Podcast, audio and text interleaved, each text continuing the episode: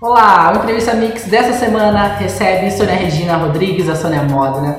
É vereadora, policial civil, ativista da causa animal. Sônia, muito obrigada por você ter aceitado o nosso convite. Seja bem-vinda, sinta-se à vontade. Samuel, eu que agradeço o convite, fiquei maravilhada. Quero cumprimentar todas as pessoas que estão nos ouvindo agora. Muito obrigada pelo carinho, muito obrigada por essa tarde aqui contigo. Obrigada. E vamos lá, vamos, Vamos conversar. lá, que bom. Sônia, você é mulher, mãe, esposa, policial, vereadora e ainda ativista da causa animal. É possível conciliar tudo isso porque é muita coisa.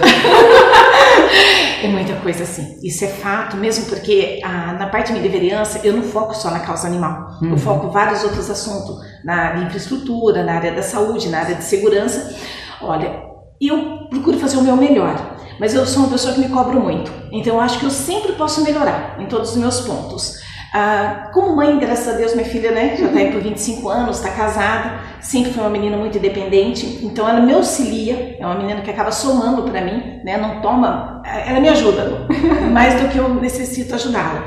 E como esposa, tenho um marido que, graças a Deus, é compreensivo, ele entende todo esse meu trabalho, e o lance da causa animal vem assim desde quando era menina. Então, todos que me conhecem como amigo, familiares, sabem que eu sempre dediquei muito tempo aos animais. Então, essa aceitação da família é bastante tolerante. Às vezes você está num evento, até mesmo no, no dia de ano que nós tivemos, né, dia 1 de janeiro, 15 para o meio-dia, chegando visita em casa, horário de almoço, eu falei, gente, preciso sair.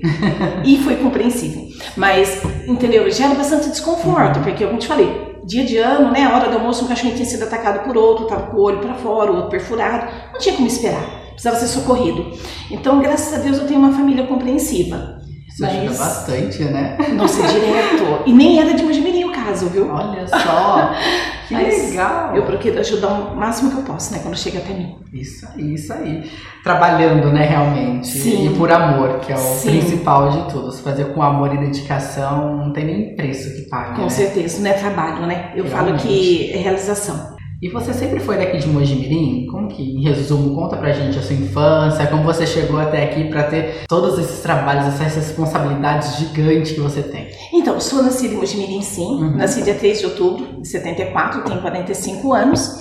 Ah, nasci na Vila Bianchi. Com apenas dois anos de idade, nós mudamos para o Santa Luzia. Eu venho de uma família bastante carente, meus pais pagavam aluguel. Eu lembro que na minha primeira infância, nossa casa não tinha rede de esgoto, não tinha água encanada, né? A gente dependia de poço, de fossa.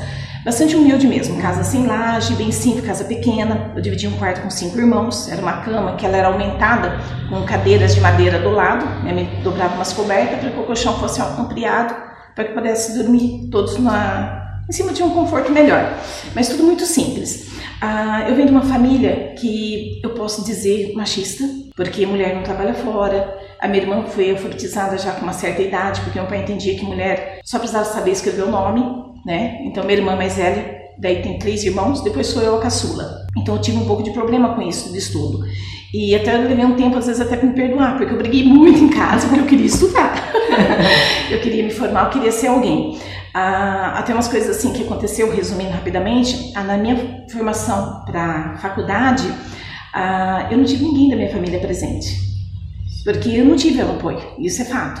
Na época, a única pessoa que conseguiu me ajudar assim, para a faculdade é o meu atual esposo hoje, na época era meu noivo, né, quando eu veio no colegial, mas meu pai não concordava de estudar fora, mulher, que mulher não precisava disso, porque mulher casa, mulher tem filho, para que tanta formação? Né? Então, eu achava que isso atrapalhava a vida de uma mulher e de uma família. E a gente está numa geração que não é assim, né? Então, eu me formei, curso superior, e sempre me dediquei muito ao estudo e sempre comecei a trabalhar muito nova. Minha mãe, ela fazia horta em casa para poder ajudar no sustento do lar, né? Então, ela plantava muito. A gente doava muitas verduras para vizinhos que eram mais carentes que nós. Eu acho que, sabe, era um pobre ajudando o outro pobre. Minha mãe sempre ensinou a gente a muito isso. E eu vendia verdura na rua. Com 7, 8 anos, com uma cestinha, eu vendia verdura na rua. Com 11 anos, comecei a trabalhar no supermercado. Nunca tirei férias, Samuel. Todas as minhas férias eram trabalhadas, eram vendidas. Né? Quando entrei no estado, que daí ser obrigado a tirar as férias, que foi quando eu comecei a usufruir de algumas férias, mas sempre me ocupando nessas férias com outras coisas. E 90% sempre com ação social. Eu sempre gostei muito de fazer algo pelos outros. Que legal. Né? Até mesmo assim, às vezes, quando eu morava no Mojimirim 2, que morei ali em cima quase 20 anos, uh, eu fazia até faxina para amigas, sabe? De ajudar elas na casa, de ficar com filhos. Então eu sempre tive esse de querer ajudar, de fazer algo pelo próximo. Fica parado nunca. De jeito nenhum. não consegue. Não, não dá. Daí eu engravidei e estava no penúltimo ano da minha faculdade, né? E ainda assim não parei a faculdade. Montei meu primeiro próprio negócio, que foi uma escola de informática. Ah, foi em Pedreira isso. Eu viajava, colocava minha filha no banquinho do carro, vinha de Pedreira até Mojimirim, deixava minha filha com a minha irmã, pegava o ônibus, ia para a faculdade em Pinhal, voltava, pegava minha filha, botava no carro e voltava para Pedreira. Nossa, eu fazia essa vida, era bem puxado.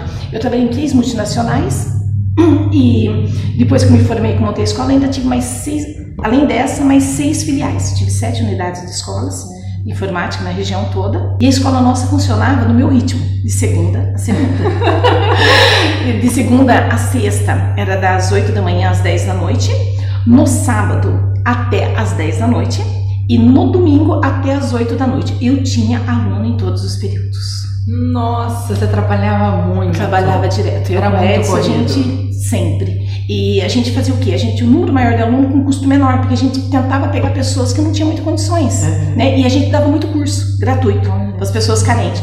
Então, com isso, as minhas salas eram lotadas. Então foi um período assim bem bacana da escola, mas depois abriu também a importação no Brasil, o acesso aos computadores ficaram mais fáceis, ficaram mais autodidáticos, né? Uhum. Hoje você consegue trabalhar software praticamente sozinho, ele é autoexplicativo, né? Então acabou caindo um pouco o lance do mercado. Daí numa dessas eu fui trabalhar numa faculdade, faculdade de Jaguariúna, e quando eu estava trabalhando nessa faculdade, eu sofri um acidente de moto, que daí tive três hernias na coluna cervical, quase perdi o movimento dos braços, fiquei dois anos no tratamento bastante intensivo, eu não tinha sensibilidade dos dedos, e comecei a estudar de novo. Daí prestei o concurso, tinha um desejo de entrar na polícia, porque sempre gostei de justiça, e quando eu prestei o concurso da polícia que eu passei, tinha 123 mil candidatos, eu fiquei em 31 primeiro no estado, depois na prova oral, que era uma bancada, eu fiquei em terceiro. Então eu falei, Deus quer eu aqui. e os médicos querendo que eu aposentasse. Por causa da minha coluna cervical ter sido muito abalada, porque uhum. de sete vértebras, três estavam comprometidas. E eu não podia operar porque era muita coisa, podia ficar uma sequela grande. Mas com fé em Deus, né? Eu sou da missão Paz e Vida, muitos anos ali na igreja, não. Deus vai operar um milagre, tive fé. E Graças a Deus consegui, fiz todos os testes da polícia, entrei assim bem, né? Uhum. E tô na polícia até hoje. E a causa animal sempre me acompanhando. Quando morei em Pedreira, teve um tempo que fiquei em Jaguariúna, sempre levando comigo aonde estivesse, sempre socorrendo os bichinhos, achando um tempo para eles. Olha só. Fui enquadrando tudo. você revolucionou então desde a sua casa, né? Porque até então você não. Seu pai não aceitava que a mulher fosse estudar, trabalhasse fora, e você, não, eu vou, eu quero, e olha onde você chegou. Isso, e meu pai era caminhoneiro, pra você ter uma ideia, eu queria ser caminhoneira. Nossa! Eu queria ser caminhoneira. Eu pegava ele como exemplo, porque eu via assim que ele trazia as, as necessidades que nós tínhamos na casa, o alimento de alguma forma simples, mas ele era o provedor. E eu também queria prover, sabe? Porque eu vi que as dificuldades eram muito grandes. Sim. E eu via muita gente perto de mim com muita dificuldade. Uma coisa que eu nunca aceitei, Samuel, é dizer assim que eu não podia. Eu lembro quando eu trabalhava no supermercado, estava com 16 para 16 para 17 anos. Eu estava terminando meu colegial e eu sonhava em fazer veterinária. Só que eu sabia que eu não tinha condições. E o único lugar que tinha um curso de veterinária, na época que eu tinha conhecimento, era no Rio de Janeiro. E era período era diurno. Uhum. Falei, gente, como é que eu vou me sustentar numa faculdade, né? Se mal trabalhando, a gente consegue sustentar aqui na família. Daí eu eu pensei, eu tenho que fazer alguma coisa para eu ganhar dinheiro e depois fazer o que me dá prazer. Uhum. Eu preciso fazer o que tem que ser feito, depois fazer aquilo que me agrada. E eu lembro que eu estava um dia sentado na rede de casa, né, a nossa casa, e uma TV branca e preto, que tinha uma tela na frente colorida. Eu lembro que o Cid Moreira falou assim: no próximo, né, após o intervalo, vamos falar da profissão do futuro. E eu estava na rede, eu tinha acho que uns 14 anos nessa época. Falei, caramba, profissão do futuro. Eu tenho que me informar nisso. Eu nem sabia o que era, né? Porque não tinha nem falado. É. Eu falei, eu tenho que me informar nisso porque eu tenho que ganhar dinheiro. Eu tenho que sair daqui, eu tenho que ser alguém, eu preciso cuidar de bicho. Era o meu desejo. E eu lembro que falou que era informática. Daí fui pra sala, assisti, falei, caramba, eu tenho que achar essa faculdade de informática. Eu tenho que terminar meu colegial e fazer informática. Daí eu descobri que tinha em Pinhal. Eu lembro que o custo da mensalidade era o terceiro mais caro. Primeiro era administração, direito, depois informática. Nossa. E eu lembro que o meu salário no mercado não pagava nem a mensalidade. Daí comecei a fazer umas reservinhas de dinheiro. Eu falei, vou ter que entrar nisso, de bico fechado, porque eu sabia que se eu falasse em casa era mais uma briga, porque toda mudança de matrícula era uma briga, porque eles queriam que eu parasse de estudar. E minha mãe, muito simples, mandando obedecer meu pai. E meus irmãos, né, na mesma linha do meu pai, também não me defendiam. Daí eu lembro que eu fui falar no mercado que eu trabalhava, falei, olha, eu vou fazer faculdade ano que vem, eu não posso trabalhar de sábado, de manhã, porque eu entrava às 6 e 15 da manhã, Samuel, saía às 6 da tarde. Nossa. Isso de segunda a sexta, isso dava noite na, na escola ETEC, fazia secretariado. Uhum. E no sábado eu trabalhava das 6 e 15 da manhã, 7 e 8 horas da noite, que era a hora que fechava o mercado. E não bastava, sabe o que eu fazia no domingo, quando proibiu de abrir os mercados? eu fui trabalhar na torrefação de café, que era do dono do supermercado. Falei, bom, já que no mercado não posso me trabalhar, onde que eu vou? Eu fui empacotar café. E eu lembro que o dono do mercado também não me apoiou. Nossa. Eu lembro disso, falo com muita tranquilidade, né? Ele falava assim para mim, ele falou com todas as letras, olha, você vem de uma família pobre.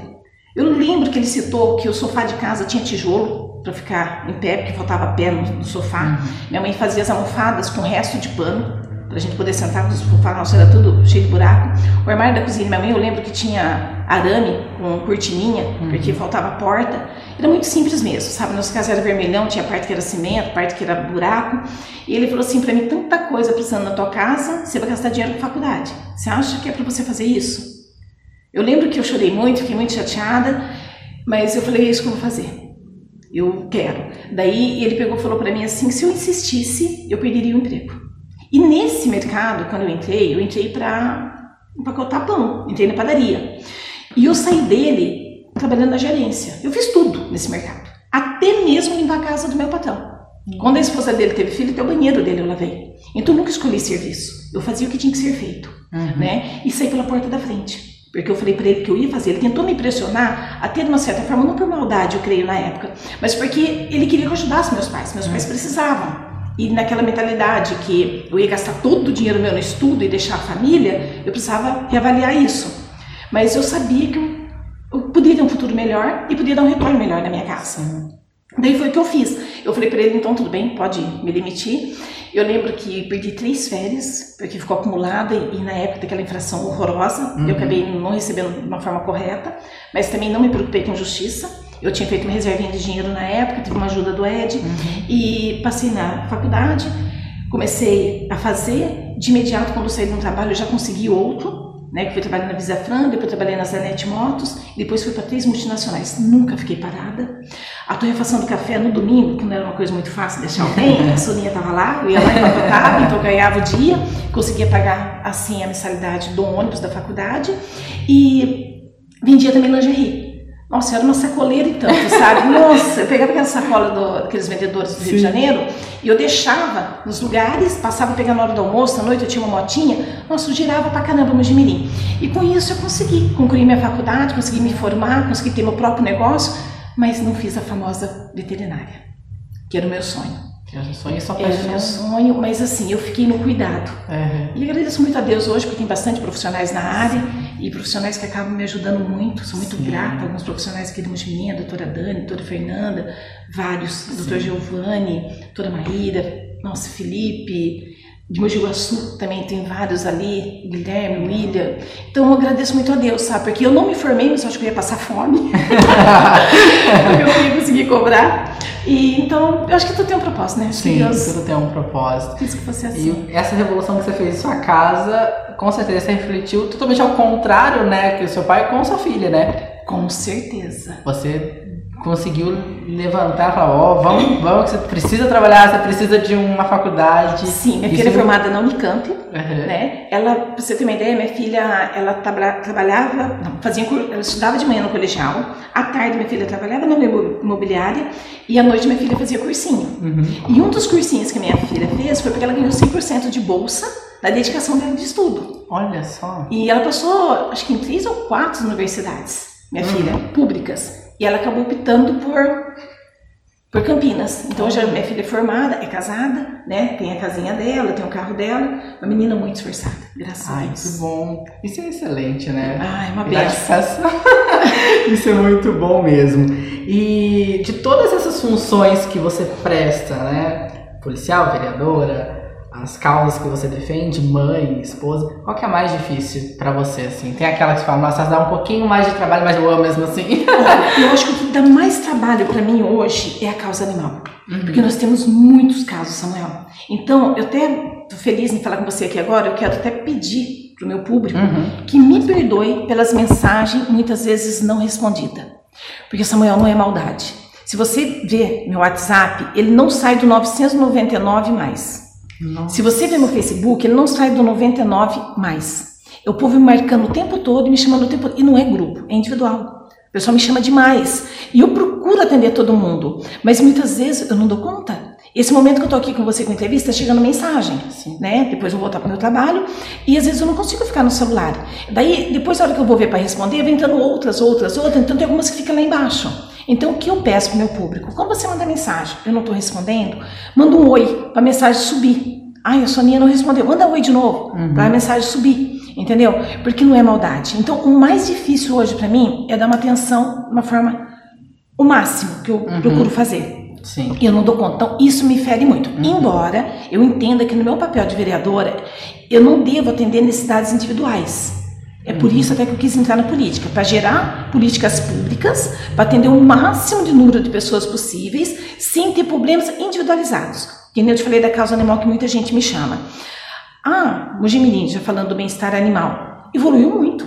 Sim. O que era o bem-estar animal há quatro anos atrás, antes de eu chegar na política, e agora melhorou muito. Embora essa semana estamos enfrentando a Covid, nós estamos com dois casos de pessoas contaminadas lá e o bem-estar animal precisou fechar as portas, uhum. né? Mas é temporário, vai retomar. Sim.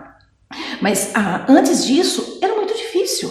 Ah, esse bem-estar animal de um ano para cá ele castra demais. Ele faz muitas consultas, ele dá muito atendimento. Então meu alvo é esse, não é que a pessoa me procure, ai Sônia, meu gatinho não tá bem, meu cachorro não tá bem, eu não tenho ganho. Ela não tem que me procurar, tá lá, o bem-estar animal tem que atender ela. Ele é uhum. é público, é com o dinheiro nosso. Eu batalhei muito para conseguir pôr verba lá dentro da emenda parlamentar, tem medicação dentro do bem-estar uhum. animal, tem como ter atendimento, uma excelente profissional que atende lá, os auxiliares são ótimos também, e eu consegui o castramóvel, que logo ele vai estar circulando, mas em bairros afastados, mais uhum. distante do, da, da facilidade, porque muita gente que mora em, uh, como posso dizer, Vergel, Martim Francisco, algumas extremidades do, do bairro da Zona Norte, muita gente não tem carro, Sim. tem dificuldade. Então, o meu alvo é que o Castramol vá até eles, para uhum. atender esses animais. E lembrando que eu defendo muito o lance da castração. Ah, no início do meu mandato, eu consegui fazer um trabalho lá no Jardim Planalto, no Floresta, uhum. consegui fazer no Vergel, consegui fazer no Laranjeira e consegui fazer no Zona Norte, no, na Nova Cop. Uhum. Foram muitas castrações. E uma forma de você controlar a população animal é castrando. Né? Então eu consegui fazer nesses quatro pontos da cidade e hoje tem acontecido muitas castrações. No mês de julho, a gente já soma mais de 1.200 atendimentos no bem-estar animal. Então isso é um recorde. A gente não conseguia isso de forma nenhuma antes. Então me sinto assim bastante grata, bastante feliz, porque realmente está trazendo uma resposta à população numa causa que eu defendo muito, que Sim. é a causa animal.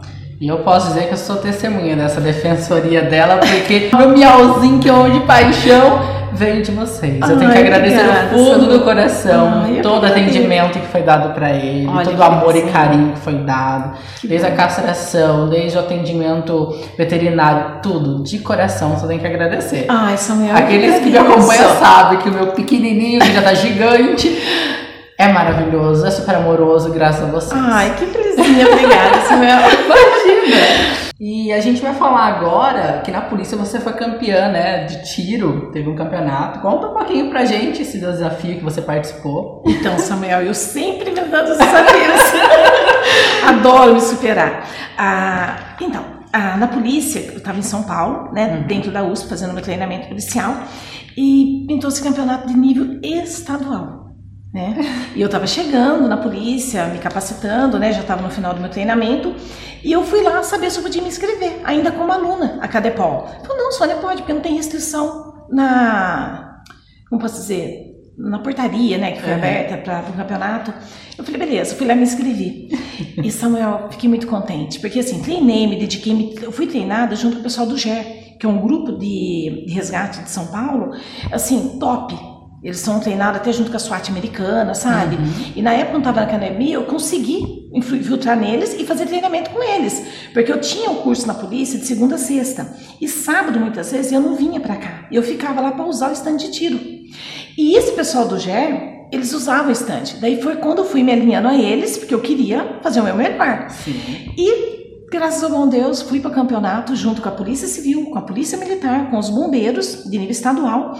E tirei medalha de ouro. Olha só. Consegui tirar a medalha de ouro em tiro, fiquei muito contente. Daí me empolguei mais ainda, porque daí falei, não, agora eu tenho que mais alguma coisa.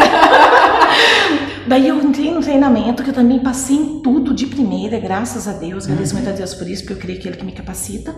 Eu também me habilitei em carabina e submetralhadora. Olha só, cuidado, gente? cuidado, você bandido quer pensar que vai dar uma de bonzão? Vai, vai nessa. E olha, eu não sei se ainda, mas até um tempo atrás eu era a única mulher na região capacitada Meus parabéns. Obrigada. Isso é muito bom pra força policial da nossa cidade. né? Sim, e pra mulher, né? Com certeza. Pra mulher ocupar o espaço que Tá ela vendo deseja só? ocupar. É possível. É, tudo é possível, né? Sim. Realmente, nossa, meus parabéns, isso é Ah, incrível. obrigada. E agora você sendo um policial, quanto tempo você já é policial? Olha, hoje é dia, Hoje é dia 10 do 7. amanhã fará 16 anos. Olha só, eu vou dar os parabéns antecipados. Parabéns! Obrigada, tá de aniversário.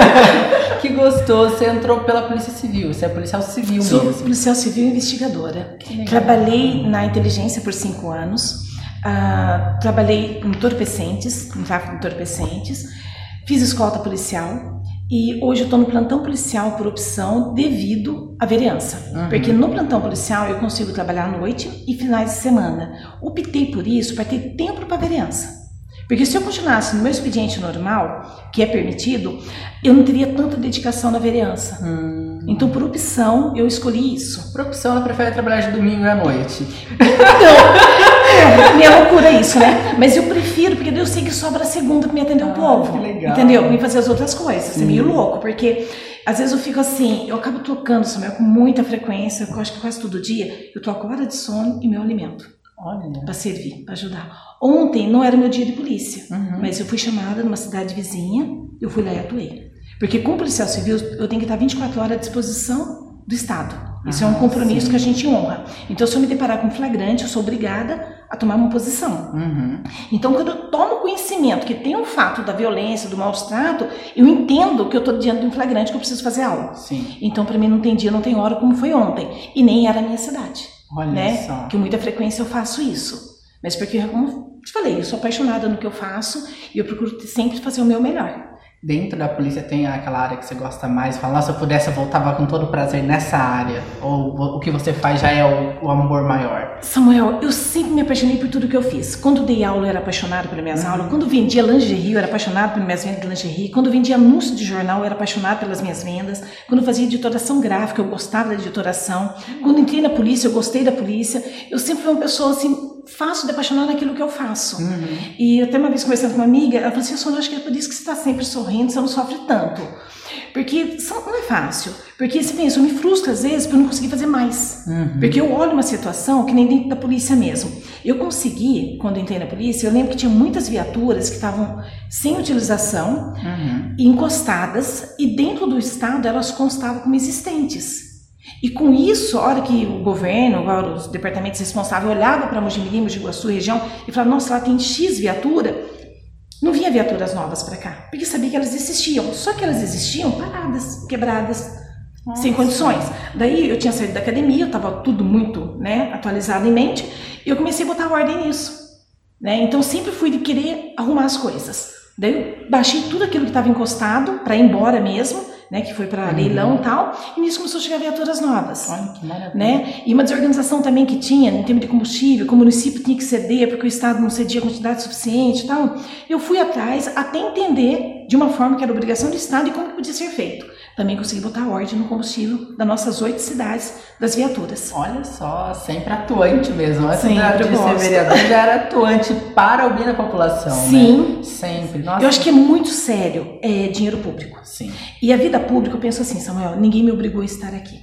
Eu não sou obrigada a estar aqui. Uhum. Se eu optei, eu tenho que renunciar sim à minha vida. Algumas pessoas falam, Sônia, é loucura, isso não vai valer de repente a sua saúde, a sua vida. Mas quando eu falei, eu não sou obrigada a estar aqui. Uhum. Se eu escolhi, eu acho que eu tenho que tentar fazer o meu melhor. Sim, com certeza. Entendeu? É o que eu tento. É, o dinheiro público, o pessoal pode não entender, mas o dinheiro público não é que é só da população, é meu, é seu. Sim. Você tá lá dentro, mas é seu. Você vai pagar imposto do mesmo jeito. Se Deus me permitir subir, de repente chegar a um nível maior politicamente um dia, eu quero ter o poder de fazer leis diferentes no Brasil. Uhum. Ah, tudo que envolve setor público, gente, a pena tem que ser triplicada. Sim. Quando alguém vai lá picha o muro de uma escola, que vai ter que ser localizado, colocado outra tinta, quando alguém invade uma escola municipal, uma creche, acontece muito isso, viu, Samuel? Não é muito divulgado, mas eu, como policial, posso afirmar isso para uhum. você. Há muita invasão em escolinhas, em creche, em finais de semana, principalmente feriado prolongado, né? O transtorno que ocasiona. Tem creche que abre de manhã sem alimento para almoço. Daí Nossa. a prefeitura tem que se desdobrar para poder fazer essa necessidade. Olha quanto que é afetado. Por isso que eu defendo o sistema de monitoramento também, que é uma Sim. forma de você ter uma polícia em cada lugar através do monitoramento. Tanto é que o Mojimirim hoje tem, graças Sim. a Deus. Eu torço muito para que se amplie, porque eu batalho por isso. Uhum. E já resolvemos vários crimes através desse sistema de monitoramento. Então, eu defendo muito isso. Ah, tudo que mexe com o poder público, o dinheiro do povo, que é dinheiro do povo, uhum. tem que ser tratado com mais seriedade. Sim. Na política, eu vejo assim: quem se envolve com dinheiro público deveria morrer politicamente. Nunca mais ter direito a uma tentativa. Uhum. Esse lance de falar ah, daqui a oito anos ele pode tentar de novo, né? Já cumpriu a pena dele. Na minha opinião, em setor público, dinheiro público, não teria que ter esse perdão. Você se envolveu no escândalo, desviou dinheiro, meu querido, acabou. Tchau. Tchau.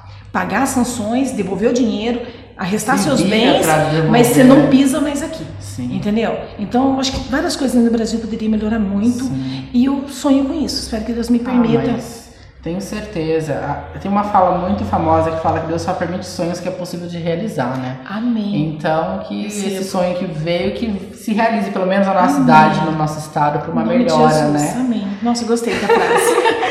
e enquanto vereadora, as suas bandeiras são segurança pública, saúde, causa animal, mas você também abraçou em causa né, a infraestrutura de loteamento, que você tinha falado, Sim. inclusive Laranjeiras, né, que estava aguardando. Então, Conta pra gente. Olha que interessante, vamos falar do Laranjeiras. Laranjeiras que muito tempo, né? Então, quase 40 anos, Sim. né? Da, porque lá, como, como que aconteceu? Às vezes tem algumas pessoas que não sabem a, a, o que aconteceu ali. A real situação. Isso. O Laranjeira era um loteamento feito particular, que ele deveria ter ficado 30% dele, ah, como posso dizer, bloqueado, vamos dizer assim, para o município, uhum. na obrigação do loteador entregar com infraestrutura. Na ausência disso, não cumprimento do dever do loteador, o município, com esses 30% que estaria apreendido por ele, ele poderia vender e fazer essa infraestrutura. Só que no meio, no começo já, no meio dessa negociação, isso lá em 1900, um pouco antes de 1980, liberou esses 30% para o loteador vender. Hum. E não foi feita a infraestrutura. Ou seja, a obrigação é do loteador, não é do município. Né? E quando eu entrei na vereança, que também não era um sonho meu, viu? Ser bem sincero, me aconteceu meio de paraquedas isso para mim. Uhum. Ah, quando eu entrei, eu fui fuçar, queria entender o que, que podia ser feito. Eu sei que tem ações na justiça, batalhadas por outro vereador, ah, da qual da obrigação do município fazer. Uhum. Só que, Samuel, a obrigação do município fazer não é com o dinheiro do salário do prefeito, é o dinheiro nosso. Sim. O município ele faz com o dinheiro do caixa público, com o dinheiro da população, uhum. né? E o não cumprimento gera uma multa. E uma multa que não era barata, uma multa alta. E o município não chegou a ser multado para entrar na obrigação de fazer. E até acho, opinião minha, que o juiz nem multou o município porque sabia que a multa ia sair de nós. Sim. Entendeu? Então é sempre o juiz maior. Ah, então, quando eu entendi isso, a única forma que tinha de se fazer é que houvesse um empréstimo. Porque o município também não tinha caixa para isso. Uhum. E eu era do Partido Progressista, junto com o deputado Ricardo Izar, deputado federal, e tinha muita ligação ao ministro mas Alexandre Badi, que era o ministro das cidades, uhum. Ah, que também do meu partido. Daí, o que, que aconteceu? Eu comecei a me aproximar muito. Eu fiz um, um portfólio junto com a minha assessora, uhum. que eu uhum. agradeço muito a Deus, porque a Day é que nem eu, Ai, é ligada. Né? Nossa, ligada, acho que nem 220, 880. Nossa, ela vai no meu ritmo. Ela é Madrugada, é domingo, qualquer hora. Ah, ela me ajudou a fazer um documento muito bom. Uhum. Eu fui para Brasília várias vezes. Eu tive o privilégio de estar diante de Alexandre Baldi até para um jantar apresentado pelo doutor, pelo deputado Ricardo Izar. Coisa que muitas vezes você não vê nem prefeito chegar até ministro. Uhum. E eu consegui por diversas vezes isso. E houve uma aproximação, eu, sabe, implorando mesmo, mostrando, ó, 40 anos, mostrando rua de terra, filmagem, foto, uhum. sabe, aquela precariedade que precisava de uma atenção. Uhum. E em contrapartida, o município também estava caminhando para tirar certidões. O município, quando nós entramos na vereança minha em 2017, tinha várias coisas para ser acertadas, que era obrigação do executivo resolver. Uhum. E foi resolvendo. O Mujimirim conseguiu não ficar negativado, conseguiu ter certidões. E nessa minha luta de batalhar por esse empréstimo, eu tenho até um vídeo que está na internet. Assim, não tiro mérito nenhum outro vereador que também requereu. Sim. Mas o meu trabalho foi muito profundo. Tanto é, para você ter uma ideia, Samuel, quando foi ser assinado a liberação da verba, eu recebi uma ligação do gabinete do ministro dizendo que ele ia assinar a liberação da verba e que se eu quisesse ir para Brasília participar da assinatura, porque ele sabia da minha insistência. Olha só. Entendeu? Um então você imagina. tão árduo para você conseguir que ele reconheceu. Ele isso. reconheceu, entendeu? Então teve vários outros que pediram, alguns outros deputados, eu até acredito. Mas eu, desde que eu cheguei na minha vereança, eu dei a cara para bater. Eu cheguei a pagar é, viagem para Brasília do meu bolso, sem o município nem saber. Parcelado. Minha assessora chegou a me ajudar, para você ter uma ideia. Chegou a me ajudar em pagar passagem. Para ir lá justamente para ficar na cola. Ó, eu sei que hoje vai ter uma reunião com a Caixa Econômica, eu sei que o fulano vai estar tá lá, eu tenho que ir. Daí eu falava com o Izar, sabe? Comprava passagem de última hora, que não é barato. Sim. E eu corria para Brasília para ficar na cola. Então, Samuel, eu posso falar com todo respeito de boca cheia. Eu batalhei muito para Laranjeira acontecer. E essa assinatura, eu tenho um vídeo do lado do ministro. Eu, o deputado Ricardo Izar e o ministro assinando. E quando veio para cá, que teve também ter uma votação, porque depende da Câmara, uhum. aprovação de financiamentos, eu aprovei, eu concordei com o financiamento. E pessoas que disseram que defendiam Laranjeira votou contra o financiamento. Então, você vê que não bate. Uhum. Ah, eu quero que faça, a hora que vem o financiamento eu voto contra. Uhum. Eu, o que eu gostaria muito que o povo enxergasse isso para ver quem realmente faz por eles. Não ver o marketing, né? Ver o que é real. O que, justamente. Porque eu ir na frente do local e começar a fazer videozinho, eu quero, eu quero, eu quero, a hora que chega para você não querer agradar o prefeito, ou que fica assim, ai, mas o povo vai ver que eu aprovei um financiamento alto, vai achar que eu estou facilitando alguma coisa para o prefeito, eu estou do lado dele. Não é isso. A votação nossa tem que ser totalmente independente. Sim. Se não viesse o financiamento, Samuel, Laranjeira não estaria sendo asfaltado. Estaria tudo do mesmo jeito. Justamente, porque a gente não tinha verba própria uhum, para fazer, sim. entendeu? E essa ação também que ocorre contra o loteador, que ainda está na justiça, é justamente para tirar dele esse dinheiro que está sendo gasto. Uhum. Entendeu? Eu sim. quero que, em nome de Jesus, que vai ter justiça uhum, no final sim, desse processo, claro. que esse dinheiro que está sendo financiado, que o povo todo mujimiliano hoje paga, seja ressarcido aos cofres públicos através desse loteador que agiu de forma irresponsável. Sim, porque ele tem que pagar o que ele não fez, né? Sim. Ele não cumpriu com a palavra dele, não cumpriu com o contrato que ele com a obrigação tinha. Obrigação dele, o dever, foi, foi muita má fé. Sim. Ah, isso foi outra bandeira, tem um lance da segurança pública. Sim. A gente vai falar que teve né, a conquista do novo espaço da Delegacia da Mulher. Isso é um avanço para nossa cidade. Não, maravilhoso. Né? Uma luta que você batalhou e conseguiu. Sim. Olha, Fala fiz várias audiências públicas. Uhum. Fiz audiência pública também de Laranjeira. O Ricardo Izar chegou, vir aqui, ele chegou e lá na Laranjeira pisar na terra comigo. Eu, não foi um deputado que fez um ofício e encaminhou. Uhum. Foi um deputado que veio aqui em Mojimirim, que pisou na terra, que entrou na casa das pessoas de lá, conheceu a realidade. Uhum. Porque eu acho nada melhor do que isso. Sim. Você vê, sentir para você entender o que está brigando. Bom, da, da, da, da, delegacia da mulher, eu como policial trabalho lá dentro, sei como é, a gente tem muitas dificuldades ainda. Embora o Estado procura fazer o máximo, né, uhum. porque a segurança é algo muito importante, mas ainda falta muito. Em Mochimirim, nós tínhamos uma delegacia da mulher dentro de um prédio que simplesmente era, antigamente, as celas de preso. Então, aquelas paredes super grossas, ou seja, nada montado com uma estrutura de delegacia, um ambiente, vamos dizer assim, feio, um ambiente rústico, um ambiente, vamos dizer, desagradável, nada receptivo. Não trazia nenhum conforto psicológico para a vítima. E uma das entradas que dava acesso a essa delegacia, embora tinha uma entrada extra, uhum. mas uma das entradas, Samuel, para você ter uma ideia, você passava na frente de cela. E celas ativa. O ladrão que entrasse à noite, você passava e via ele lá dentro. Não era a entrada principal, mas era uma das entradas de acesso. Se a principal vai fechar, tiver que passar por ali, Sim, constrangimento duplo, né? Então, uma coisa bem desagradável, sabe? E nós tínhamos o prédio da Ciretran, que era um prédio que estava desativado, porque a Ciretran Sim. virou Detran e saiu dali. Então, eu vi uma grande oportunidade. Só que o prédio, ele não tinha um sistema de encanamento de água decente. Pra você ter uma ideia, ele era alimentado por uma mangueira de jardim. Os três banheiros que tinha ali só dava descarga com um balde d'água.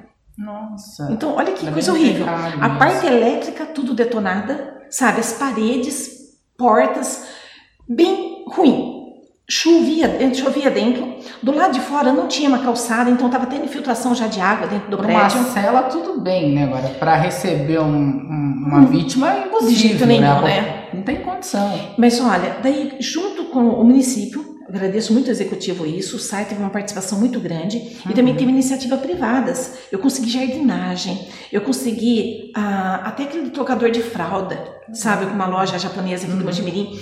Ah, ainda não chegou, mas eu pedi alguns brinquedos que eu creio que ainda vai ser recebido para distrair as crianças enquanto a Enquanto mãe, as mães né? Porque às vezes a mãe tem que levar a criança junto, tem quem deixar.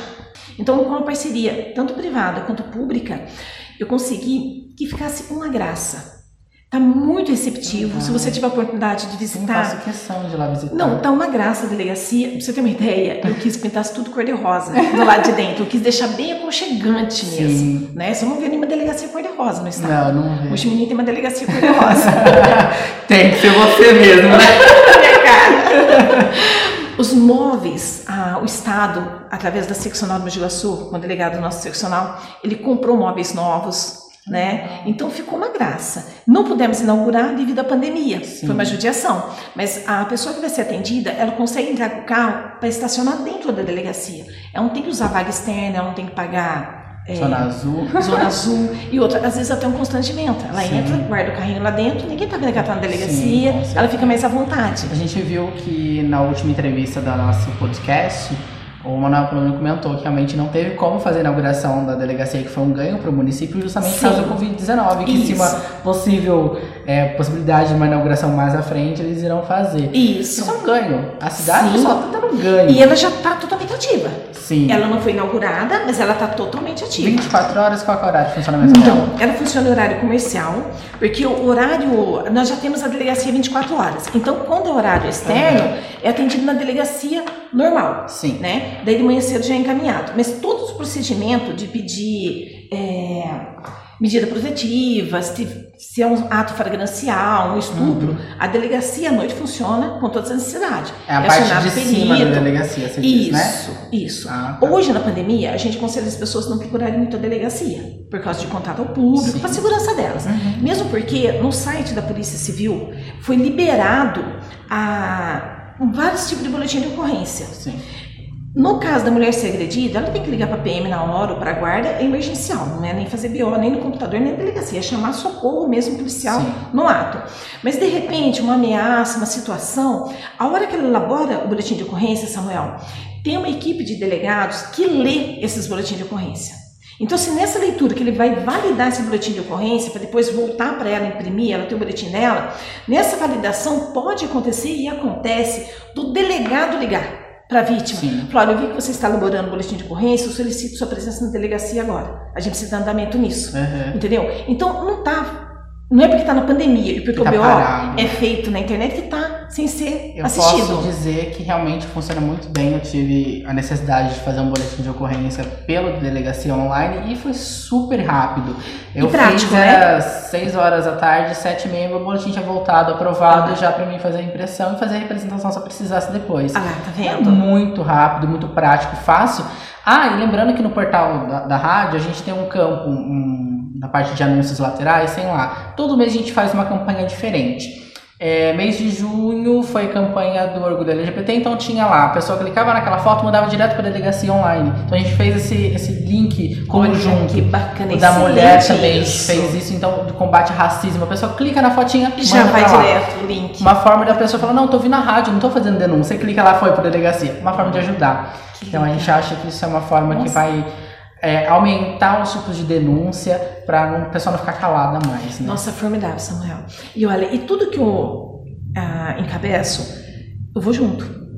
Quando estava sendo reformada a DDM, Uhum. eu participei de tudo. Tanto é que a cor da tinta, as coisas foi por minha conta.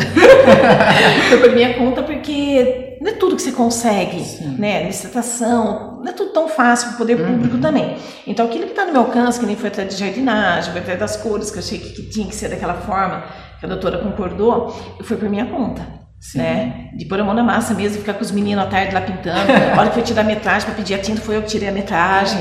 É, Olha só! A limpeza, o dia que foi fazer o jardim, eu tava lá também. Acompanhar, né? Realmente você poder acompanhar um trabalho, ele é feito com mais excelência do que você deixar largado, Sim. que pode dar aquele abandono, a empresa falar que tá fazendo e não fazer. Tem essas Sim. coisas. Mas olha, os meninos que fizeram, prestaram uhum. serviço pelo município, cedidos pelo SAI, fantásticos. Excelentes. Nossa, olha os meninos, que graça. O SAI tem tido uma mudança grande também ultimamente, né? Tem, Nesses eles... últimos meses a gente tem visto a prefeitura postando bastante coisa referente a ganhos para o SAI, né? Sim. Tá tendo uma evolução. Ele tem trabalhado bastante. O que eu sugiro que futuramente eu acho que a nossa água é cara. Sim. Eu acho que a nossa água é muito cara. Eu já questionei, já fiz um uhum. questionamento. Um dos motivos que eu sei que a nossa água é cara, Samuel, e é reconhecido pelo próprio SAI, é que a nossa a coleta de água nossa, a captação dela vem do Iguaçu. Uhum. Então de lá para cá usa-se muita energia elétrica e a energia é comum ainda. Sim. Então o custo fica muito alto. Então eu pretendo, se Deus abençoar no futuro, batalhar para que todo o sistema de energia elétrica do SAI seja mudado cailórica, com uma solar, alguma coisa assim, uhum. né? Para que possa reduzir esses custos. Sim. Porque eu acho caro, não sabe? A gente não tem mais tanta falta de água assim, né? Igual não, isso não, graças uma a melhora muito. A gente paga um valor alto, mas não falta água. Isso. Eu, eu, particularmente, não tive falta de água. E quando tem, eles avisam com antecedência. Isso. Isso é interessante. E procuram ser rápidos para resolver. Sim, sim, muito rápido. Eu realmente vi que o site tem uma melhora. Não, eles têm... Qualidade de serviço é inquestionável. Inquestionável, isso é fato. É, você é autora de algumas leis importantes na cidade, né? Como a lei de fogos de artifício, né? Gostaria que você falasse um pouquinho dessa lei para mim, para o pessoal, para a gente Ai, conhecer. Primeiramente, todo flagrante de crime pode ser feito por qualquer pessoa. Uhum. Qualquer pessoa comum. Não precisa ser a polícia para ver um crime, não precisa ser um uhum. fiscal para ver um crime. Qualquer pessoa comum do povo, ela pode ser a o condutor de uma ocorrência de crime. Ah, então, na lei de fogos, eu fui a primeira na região a encabeçar, porque havia ainda muitos questionamentos, né, por causa de religião, por causa de comércio, ah, e eu não temo isso. Eu vejo assim, aquilo que eu defendo, que eu creio que é certo, Samuel, eu não tenho limite, eu vou até o fim para tentar conquistar. Uhum. E nessa lei eu consegui apoio da, da causa animal, consegui apoio de pessoas da saúde, porque a turma às vezes olha ali de fogo só para o bicho, não é só para o bicho. Isso incomoda criança, adulto, Sim. pessoas saudáveis, muitas vezes não têm paciência, não suportam uhum. o barulho, né? Então, foi vendo de uma forma geral, não é só uhum. animal, uhum. não. Ah, e nessa aprovação da lei, que, que eu tive aqui em Mojimirim, eu consegui que ela fosse sancionada pelo prefeito e regulamentada, porque a regulamentação depende do poder do executivo. Uhum. E nessa regulamentação eu fiz as minhas sugestões que foram aceitas. E o que, que acontece? Ah, hoje qualquer pessoa comum, quero que as pessoas prestem bem atenção nisso, qualquer pessoa comum pode ser esse fiscal. Um exemplo, você mora na rua tal, teu vizinho soltou fogos. Se você ligar teu celular e gravar hoje, seria ótimo, porque uhum. você queria uma prova a mais. Mas você vai no protocolo da prefeitura, coloca lá, rua tal, vamos dizer, Rua Maria Joaquina, número 12, uhum. quinta-feira, 3 horas da tarde, soltou fogos nessa casa. O que, que precisa para que a pessoa seja multada? Que exista uma segunda pessoa fazendo o mesmo questionamento, uhum. a mesma denúncia. Entendeu? Então, tendo duas pessoas que façam a denúncia da mesma situação, né, já basta para a pessoa ser multada. Uhum. Então, qualquer pessoa comum pode fazer isso. Ah, Hoje está em torno de dois mil reais para a pessoa comum que fizer isso. Sim. Se ela fazer em praça pública, a multa aumenta. E se for, por exemplo, dentro de um condomínio, eu estou lá na frente de um condomínio e eu vejo soltando fogos lá dentro, eu não sei quem é. Uhum. Né? Daí duas pessoas aqui de fora faz o protocolo, pode filmar, botar no CD, vai na prefeitura e faz a denúncia. No condomínio tal, tal horário, tal dia, soltaram fogos. A multa é de 20 mil. Ela vai direto para o condomínio. O condomínio que se vira. Ou seja, todo mundo vai ter que pagar. Uhum. Agora, se o condomínio devolver um ofício para a prefeitura, falando assim, teve fogos aqui, mas foi o Joaquim da Rua A, número 2 a multa é 2 mil e vai para o Joaquim da Rua A, número 2. Uhum, Se não indicar, todo mundo paga a conta. Quando for evento público, daí. Evento público é mais alto ainda, nem pode. Uhum. Nem pode. O poder público já tem consciência disso que eles não podem. Agora, se soltar fogos em praça, a multa aumenta, né? uhum. né? Soltar na rua já aumenta. Fogos de artifício é bonita vista, não barulho. Então, e a vista é permitida. Então. O fogo sem barulho, ele é permitido. Entendeu? E continua a mesma beleza. Marav- Acho que é até melhor, porque o rojão, que é o barulhento, ele não tem luz. Não mesmo, é só aquele barulho É só o barulho e aquela coisa branca. O Sim. Uhum. colorido não tem o barulho, mas embora as pessoas tenham que prestar atenção nisso também. Tem fogos coloridos com barulho, então tem que saber comprar. E se for Não aqui, é por exemplo, um vendedor, vamos dizer, vamos ser bem Ó, claro, o vendedor Uma igreja, diz- ela, ela fez um evento no Gemini Aham. que ele pediu perdão em- depois em rede pública Uhum. e ele ficou tão chateado, esse líder religioso, que ele não mais colocou nem fogos, Hum. nem sem barulho, porque ele ficou muito assim constrangido. Ele falou: não era o meu intuito infringir a lei, muito pelo contrário, é uma pessoa muito é, honesta, muito legalizada, não tinha esse intuito. Mas a venda dele foi errada. Uhum, Vendeu com sim. barulho, então ele se. Na Nesse época caso, não tinha ainda o multa. vendedor, no caso, se um vendedor vender de forma Olha, errônea, sobra para o vendedor ou não, sobre o Infeliz- contrato quem soltou. Ah, só para quem Porque compra. a regulamentação é da soltura, a gente não pode proibir a venda. Então, se o comerciante ainda quiser vender com estampido, ele pode. Ah, então, tá. se a pessoa quiser comprar aqui, sei lá, soltar numa cidade que não tenha uma lei regulamentada, Aí é da ele pessoa. é da pessoa. Ah, Mas se soltar dentro do Gemini vai ser punido. Ah, entendi. É bom a gente esclarecer para que todo mundo conheça, né? Isso. Porque a lei, né? Ó, outra coisa, às vezes as pessoas falam assim, nossa, mas não é mais fácil proibir a venda? Daí já para essa patifaria. A proibição de venda só pode acontecer de forma federal. Nós somos municipais, estamos abaixo do Estado ainda. Nós não temos o poder para isso. Um exemplo que eu cito muito: o Gemini já caiu demais a soltura de fogos. As pessoas já se conscientizaram muito, isso é muito bacana. Muitas pessoas me procuraram dizendo que fazia no passado, hoje não faz mais, que concorda.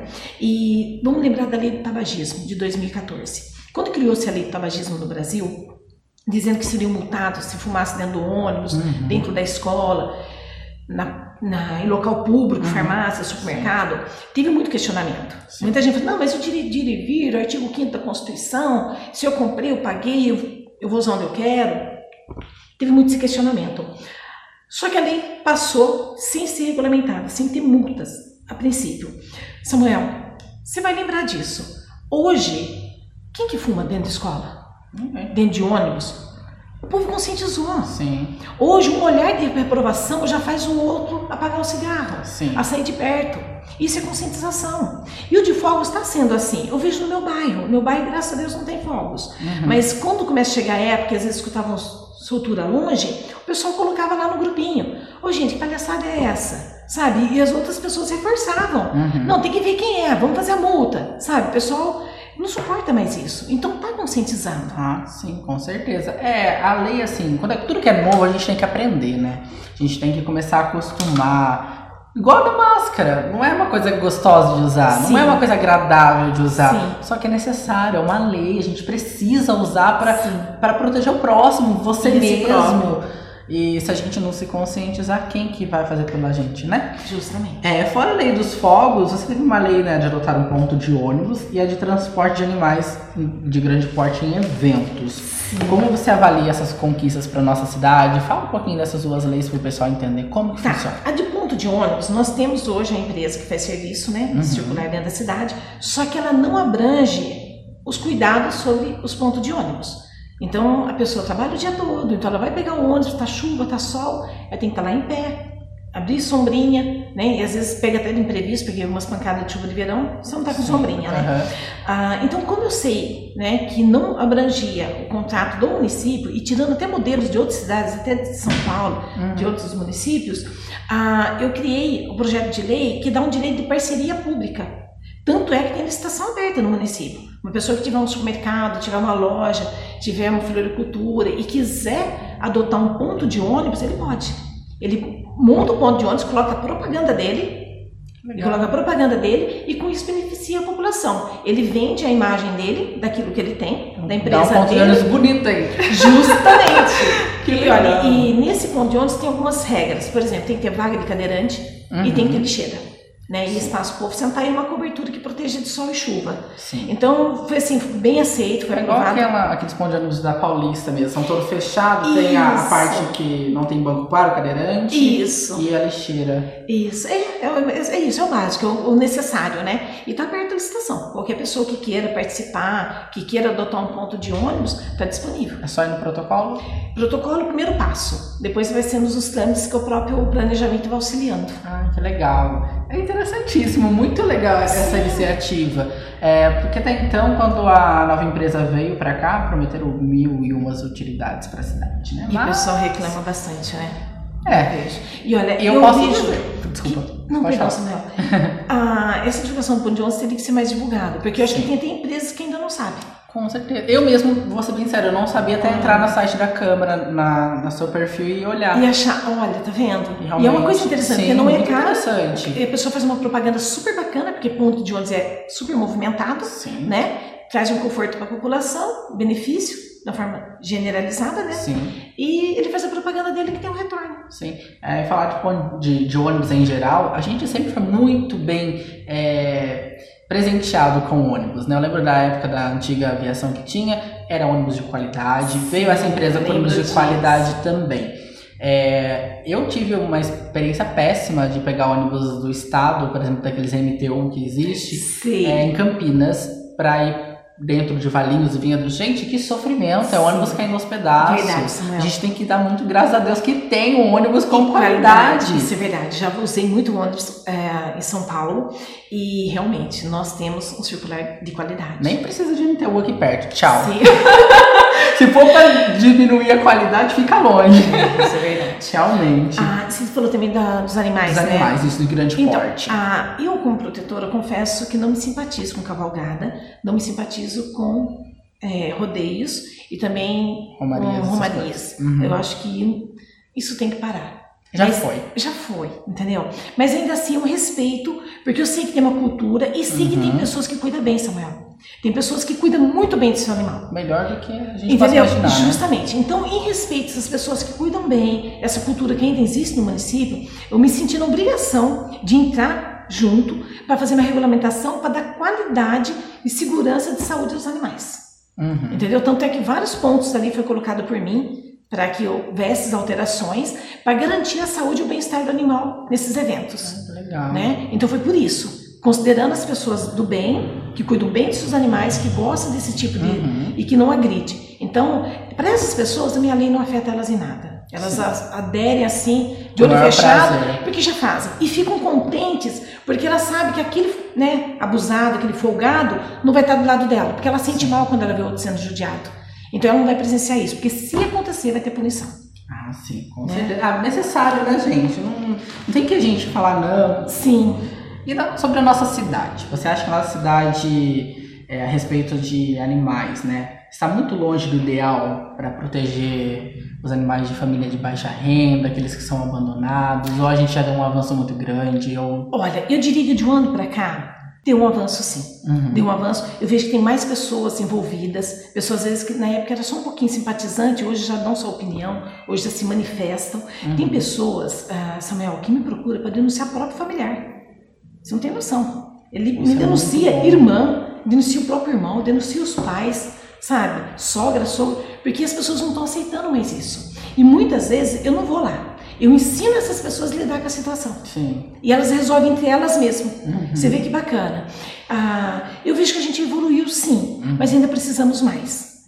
Esse atendimento. Tá longe do ideal. Ou não? Está meio caminhando. Eu não diria longe, mas eu acho que está no caminho certo. Uhum. Ah, o que eu tentei implantar, que eu ainda não consegui no município, mas é uma indicação minha, eu quero que as escolas municipais trabalhem mais meio ambiente e proteção animal. Porque ah, quando a gente fala de animal, a gente está falando também do meio ambiente, da saúde Sim. pública, né? Então precisa trabalhar muito isso. A reciclagem, Mudimini, tem que fortalecer mais. Teve uma época que teve, né? 2012, teve aquele é que pelo menos no meu bairro tinha, não sei se em todos Sim. existiam, mas aquela coleta seletiva, seletiva. era muito excelente aquilo então, lá, gente. Isso precisa botar com muita força, Samuel. Sim, isso uma falta muito. disso. Sim, é muito importante, porque nós produzimos muito lixo. A prefeitura fez aquela entrega do, do, dos lixinhos, olha, esse daqui é orgânico, você vai jogar tal isso. dia. Foi um incentivo, a gente estava acostumado Fantástico. já. É. Depois do dia para noite sumiu. Sumiu tudo. Meu Deus, como São assim? projetos que eu não poderia morrer nessa manhã. Sim, tava um avanço para a cidade, tá. uma cidade tão bonita. E olha, eu batalho por isso, porque eu acho muito válido. E se você começar isso em escola, ajuda tanto. Ah, eu faço sim. recolha de tampinhas, Uhum. porque a tampinha demora muitos anos na natureza, né? Ah, eu encabeço essa. E Então, defendo demais. Ah, importantíssimo. O meio ambiente é importante. Essa época de quarentena global, o que teve de avanço, de melhora da qualidade de ar, de água, Sim. no planeta A inteiro. poluição reduziu Gente, bastante. Era incrível. A É. gente não via aquela, aquela massa de poluição na cidade mais. Eu fiquei, meu Deus, é falta de conscientização. Falta Sim. do pessoal falar, eu quero ajudar a melhorar. Sim. Né? Eu, eu, particularmente, penso assim. Não, certíssimo. É, e você, como você vê o papel da mulher na política hoje? Você acha o quê? A sua opinião? Então, vamos lá. Ah, hoje nós temos menos de 9% de mulheres na política. Eu acho muito pouco. Porque o que, que eu falo, Samuel? Você talvez vai concordar comigo. A mulher, eu vejo que ela movimenta o maior dinheiro de um país. De uma casa, de um bairro. Por quê? A mulher ela gasta o dinheiro dela, que ela é mais consumista do que o homem. Sim. Isso é fato. E ela gasta o dinheiro do homem também. não é? Acabou o meu! Não, e outra assim, a mulher, ai, essa parede precisa ser pintada, esse sofá não dá mais. Não é assim? Daí ela vai lá um e cutuca o espetáculo, um marido, espetáculo bom, né? não é? Gira economia.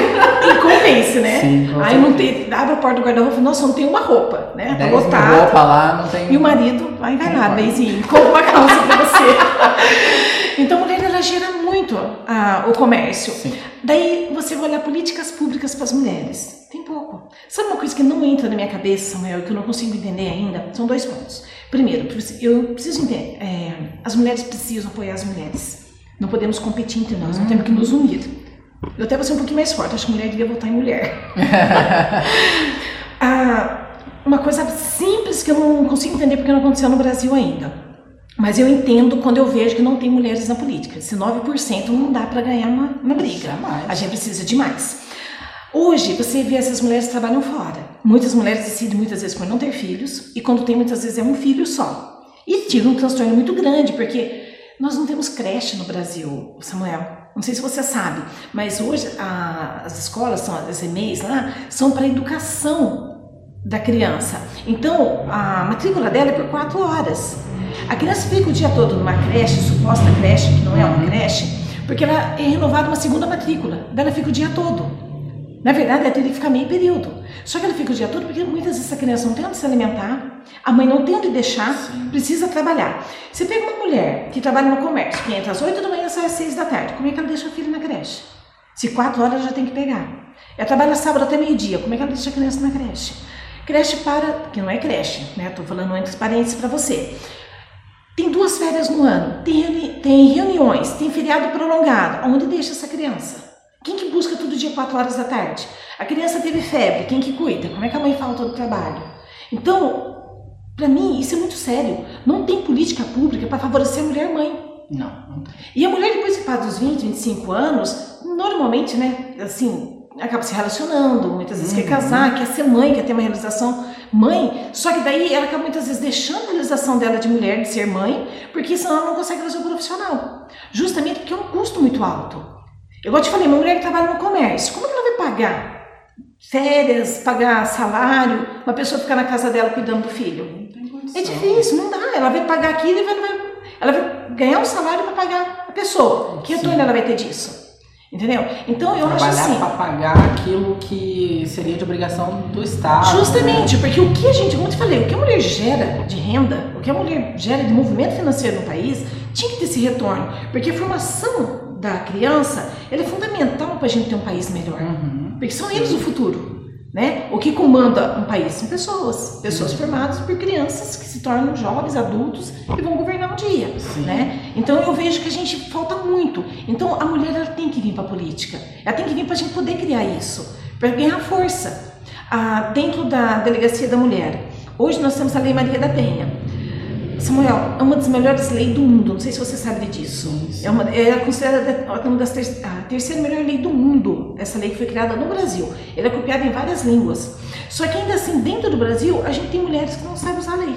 Ela não sabe o que, que favorece essa lei para ela. Ela às vezes fica até decepcionada, fala assim, ah, estou passando por isso, aquilo, vou na delegacia e não resolvo minha vida. Mas porque ela não sabe seguir a regra da lei. Se ela seguir a regra da lei, ela é muito favorável à mulher. Ela é muito favorável. E a gente precisa que isso seja divulgado. A gente precisa que isso seja falado dentro das escolas. Sim. Entendeu? E nós É, sabemos. Hoje, se você não passa desde pequeno com uma criança, é, olha, tem essa lei pra isso, serve pra isso, olha, sua mãe, quando precisar, você fala É disso. dessa forma. A criança nunca vai saber, a mãe nunca vai saber, ninguém nunca vai saber, vai morrer, Ó, acabar um morrendo exemplo. sem socorro. né? Ah, eu fiz aquele Mãos Empenhadas, que eu já fiz muito evento, eu Uhum. já fiz carreata, passeata, audiência pública, palestras, tanto também na área do entorpecente, porque eu sou palestrante pelo DENARC também, esqueci de falar essa é minha outra função. Que legal. sobre entorpecentes. Juntei mais de mil alunos no ETEC, numa palestra que nós tivemos lá. A, da Mãos Empenhadas. Mãos Empenhadas é um projeto que veio do Mato Grosso do Sul, que capacita pessoas na área da beleza para reconhecer uma cliente que é vítima de violência e orientá-la como agir em defesa dela. Uhum. Ah, quando eu fui fazer esse evento aqui em Mojimirim, eu fui chamar uma pessoa na área da beleza. Ela falou, Sônia, não vou. Eu falei, por quê? Falei, porque eu acho que a mulher que apanha fica com o marido sem vergonha, então o problema é dela. Daí essa mesma pessoa, ela me procurou um tempo, porque um animalzinho dela tinha sido atropelado e ela foi proibida pelo marido de gastar com o animal e de recolher o animal dentro da casa. Eu não quero esse bicho ferido aqui, também não vai gastar dinheiro com isso. Só que ela trabalha fora. Ela ajuda no sustento da casa e o animal é uma vida, da qual ela amava, um bichinho dentro da casa dela. Daí o marido proibir isso é uma violência contra ela. Sim. Eu, imagina o seu gatinho, alguém fala pra você, você não vai socorrer, ele não vai entrar na tua tá casa. Bom. Aham. E ela, entendeu? E ela não entendeu que isso era uma violência contra ela. Sim. Tanto é que ela pediu ajuda externa, né? Na época eu ajudei. E ela não entendeu que ela estava sendo agredida pelo marido psicologicamente. Ele tinha que respeitar o desejo dela. Ela mora ali, ela vive com ele, é uma vidinha que pertence à casa deles. É Até uma violência contra o animal também mal-estar, recusar um atendimento, mas ela buscou. Mas às vezes a mulher não consegue identificar a violência que ela sofre. Você acha que isso é por falta de conhecimento desde a época de escola para mulher ou não? Eu acho de cultural também. Eu acho que já vem de cultura. Então eu acho que é conscientização. Tem que trabalhar desde a criança, o menino, porque para cada homem agressor existe uma mulher machucada e um homem doente. Porque quem agride também precisa de ajuda. Sim. Quem agride também é doente. é. Entendeu? Então são dois pontos ali que tem que ser trabalhados. Hoje, eu quero fazer uma- abrir um parênteses, porque a gente falou bastante de atuação policial. A gente viu que nos últimos dois meses a polícia foi bem difamada pela mídia em geral, foi bem difamada pela população em geral. É, como que você vê essa, essa posição da polícia naqueles atos que fizeram e da real imagem que a polícia tem que passar e ser é, como instituição, como ao lado do povo e o que foi Você está falando por causa do racismo, por causa daquele negro que daí virou um foie em cima não somente por isso, é pela violência de uma moça da Polícia Militar em São Paulo capital também, que ela fez uma ligação, falou que tá tendo maus tratos do marido, né? Teve uma agressão, e o Sim. policial foi agrediu ela, de a socorrer. Então, tipo, esse Sim. tipo de, de atitude. Ó, esse tipo de atitude nesse caso específico, eu acho assim que cada um tem que se mover pelos seus atos. Eu acho que isso a gente não pode levar para a corporação, Sim. né? Isso é bem individualizado. Agora eu vou falar uma coisa que eu acho muito séria. Ah, não pode ter preconceito, nem racismo dentro da polícia, como não pode ter em nenhum lugar. Sim, Mas Samuel, nós somos um país racista. somos. Não tem como negar, sabe? De Alguém- origem negra, mas racista. Esse é o pior de tudo. Sabe por quê, Samuel? Quando você vai dentro de alguns lugares chique, alguns lugares, até lugar simples, até às Uhum. vezes um salão pequeno e tal, tem gente que não gosta de colocar um negro para atender. Entendeu? Você pode ver isso. Tem gente que não gosta de colocar um gay para atender. Uma vez eu estava na delegacia, e isso já uns 10 anos atrás, uma pessoa que chegou ali que fazia programa, um homem que fazia Uhum. programa na avenida, ele tinha um cliente, um, um cara casado, que Uhum. procurava ele, pagava para ter relacionamento com ele, e naquele dia o cara roubou ele. Daí ele foi lá fazer um BO e falando pra mim assim: Eu sempre fiz programa com ele, ele sempre pagou certo. Ele me roubou o serviço que eu tinha durante o dia. Daí tinha uma pessoa dentro da delegacia e falou: Também, filho, você tá na avenida fazendo isso, você quer o quê? Você quer achar uma princesa pra te tratar com pétalas de rosa? Daí uma pessoa que estava no balcão, antes que eu abrisse a minha boca, porque eu ia mandar ela calar dela, falou assim pra essa pessoa, que era um comerciante: Você colocaria ele no balcão da tua loja para atender os teus clientes? Falou desse jeito pra ele. Ele falou: Eu? Ou seja, de jeito nenhum colocaria. Uhum. Falei, então ele está fazendo o serviço dele com o corpo dele. É Isso não é restou pra ele, né? Entendeu? Sim, Conseguiu sim. entender? Então tem preconceito. Daí numa dessas, às vezes a pessoa acaba tomando algumas outras opções, Uhum. né? Que ela, na verdade, não está agradável. Não é, é, às vezes nem pra ela é agradável, mas Justamente. é o que restou. É, é o que restou. E ela não tá cometendo crime nenhum, porque ela é maior de 18 anos, tá sendo com alguém com maior de 18 anos. Sabe o que faz. Entendeu? Então, a, esse preconceito que há acaba fazendo essas pessoas, às vezes, ficando às margens. Né? Que às vezes muitas vezes é chamado de marginal, porque Sim. ele está às margens, porque ele não consegue uhum. ser incluso, ele não consegue entrar no meio, no centro, uhum. né? Então, uma hora dessa, Samuel, talvez criticado por algumas pessoas, eu ainda defendo as cotas raciais. Sim. Porque é uma oportunidade dessa pessoa que está à margem ter a chance de entrar. Sim. Entendeu? Porque você vai num processo seletivo ali de 10 pessoas para disputar uma vaga de uma recepção, se tiver, vamos dizer, metade negro, metade branco, a vaga provavelmente vai ser do branco. Sim. Entendeu? As oportunidades se tornam menores. Uhum. E outro que prova isso para nós: a nossa população carcerária, mais de 80% é negra. Eu vi um comentário um dia, é, numa reportagem de uma empresa super renomada, uma empresa de jornalismo muito famosa mundialmente, e que a resposta da, da jornalista foi assim: lógico que o nosso país é racista, a maioria dos presos são negros, essa cor, essa raça. Olha o nível de racismo em uma rede mundial de informação falar isso. Olha, eu fiquei assim, tá bom, pode ser que seja, mas por qual situação? Talvez a desigualdade social? Sim, porque eu vejo, como te falei, são as oportunidades que não são as mesmas. Porque quando eu comecei a batalhar emprego, uh, Samuel, que eu trabalhei em vários lugares, eu Participei de várias entrevistas. Não uhum. foi fácil, não vou dizer para você que todas as portas que eu bati abriram. Sim. Mas eu confesso para você que quando eu chegava nas recepções que ia passar para entrevista, eu observava a roupa das pessoas que estavam lá, uhum. os sapatos, as minhas roupas vinham de pichinchão. Uhum. Eram roupas que não eram as melhores. Daí eu chegava, via aquela moça com aquela bolsinha super alinhada, aquele sapatinho que já vinha num padrão legal, a vaga era dela.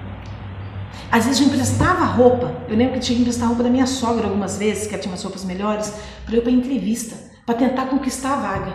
Porque eu não tinha como ir melhor. Uhum. Eu, eu, não tinha roupa. Então, ah, falar que não tem preconceito, tem. Tem. tem. Isso a gente só vai conseguir é, isso conscientizando e englobando, trazendo uhum. essas pessoas por meio. Quando abriu aquelas cotas das universidades para negro, para pessoas de baixa renda tal, por quê? Porque se não abrir essas cotas, elas não vão chegar. É, Muitas conseguem. Sim. Eu não estou generalizando. É, mas eu estou dizendo. A maioria, né? A maioria. Porque, eu, ah, igual eu te falei, a pessoa não consegue uma vaga de emprego, ela vai ter que ficar. Você pode ver, a maioria assim, das, das pessoas que trabalham no serviço braçais são negras. Sim. Porque ela não consegue chegar no escritório. Porque na hora de uma seleção, quem consegue subindo é o olhinho azul, é o branquinho. Sim. Né? Daí ela fica na marginal, trabalhando sim com serviço que ganha menos, que daí ela consegue dar um retorno menor para o filho, que consegue chegar não consegue acompanhar, não vai fazer um curso de inglês, não vai, entendeu? Sim. Então vai dificultando. Então eu acho que aí tem que ter as políticas públicas voltadas para atender essa demanda. essa demanda. Nossa, realmente, né? Porque Senão não chega, infelizmente. Infelizmente não chega. É, você tem. Você também é procurado por outros lugares, outras cidades, outras instituições que não sejam de Mojimirim e você atende com amor, carinho, atenção, com o mesmo cuidado com a nossa cidade. Como Sim. que você é, vê essa procura? É porque eu acredito que, na minha opinião, que o seu trabalho é tão bem reconhecido que todo mundo te procura. Então, eu acredito que eles me procuram porque eles não conseguem, onde eles estão, ter esse atendimento. Uhum. Entendeu? Então, acho que falta muito, está muito carente nesse atendimento. Então, por isso que eu acho que chega até mim. E como eu te falei, eu recebo muitas mensagens, eu sou muito procurada. Uhum. Eu não escolho, Samuel. Eu vou por ordem. Chegou para mim, eu vi, eu não quero saber de onde veio. O problema tá ali, eu vou tentar resolver. Entendeu? Uhum. Às vezes é alguma coisa que dá para a pessoa fazer na cidade dela, daí eu oriento ela. Toma esse caminho, toma essa direção. Né? Justamente. Daí eu encaminho ela e eu não preciso sair daqui. E às vezes eu até repasso. Tem o Giguaçu, que tem o Capa, tem a Valdirene, tem a Dagmar, tem umas protetoras excelentes lá. Uhum. Muitas vezes eu repasso. E elas fazem uma belezinha entendeu? Sim. Então, ah, como eu te falei, não escolho. Então, pode ser que algum dia fale assim: nossa, eu vi a só. Que nem ontem, tava Martinho Prado, matado uma novilha, com paulada, marretada na cabeça, ela ainda grávida, não pronta, sabe? Mas judiação, foi uma coisa assim horrorosa. Uhum. Eu fui lá. Entendeu? De repente alguém pode falar assim, nossa, eu chamei ela com meu gatinho aqui, ela não veio. Ela foi lá atrás da vaquinha, né? Mas é porque eu via da vaquinha primeiro. Porque onde tem Sim. vida correndo é onde eu me preocupo, sabe? E eu tento, obviamente, fazer o máximo que eu posso. Mas é onde que eu. É uma só. É uma só. Para todo mundo. É aí que eu sofro. É aí que eu falo que eu tenho que trabalhar políticas públicas. Porque eu não, eu não quero ficar atendendo individualizado. Eu quero que essa pessoa, que ela passar por um problema, tenha um departamento público que vai resolver isso. Sim. Eu sou procurado muito na saúde, sou procurado muito na assistente social. Entendeu? Uhum. Mas eu não quero que as pessoas venham para mim. Eu quero que elas falem assim, calma aí, eu tenho tal lugar que resolve. Sim. Porque existe esse lugar. Eu não preciso Sim. pedir para vereadora, para policial interceder por mim. Eu posso ir lá que lá vai acontecer. É, a gente falou é, sobre o BEA hoje já, né? Você disse que tem o BEA, tá só suspenso temporário, mas Isso. existe, é um, tem castração gratuita, logo que você quer trazer o castramóvel. O castramóvel já tá pronto, tá Sim. aí, tá passando parte burocrática do RMV. Nós vamos ter lá ultrassom e máquina de fazer hemograma. Legal. Com indicação minha e vão ter ampliação do BEA que tem uma emenda impositiva minha destinada para isso, que não pode ser desviada. Sim. Então vai acontecer. Essa, o BEA vai ficar melhor ainda. Esse orçamento impositivo colocado na atual gestão foi um ganho para todo mundo, né? Foi, gente? foi, foi bacana. uma maravilha para a cidade. Sim, eu destinei para vários lugares. Sim, sim. Até para aquele projeto Maguila, sabe? CCI, eu destinei para vários lugares que eu acho muito viável a gente uhum. determinar para onde vai, sim, né? Para favorecer. Claro esses pontos. Sim. É, você acredita que você ainda pode fazer mais do que você já faz para Mojimirim? Eu gostaria de que você avaliasse, né, sobre a gestão da nossa cidade, a questão do executivo, o prefeito, os aliados dele, a sua avaliação sobre os mandatos dos seus colegas vereadores, o presidente da Câmara e a sua avaliação do seu mandato. Ah, tá, vamos lá. Que agora é a hora de você avaliar para você também. Olha, eu acho assim que a gente sempre pode fazer mais. Sim. Eu tenho essa visão. Uhum. Eu vejo que os colegas têm se empenhado, né, fazer o máximo, ou então deveria realmente se empenhar no máximo, eu acredito uhum. nisso, mas eu acho que ainda pode mais. Sim. Eu vejo que Mojimirim precisa despertar algumas coisas novas, de, como a gente falou, de alguns é, políticas públicas voltadas a alguns pontos específicos, uhum. né?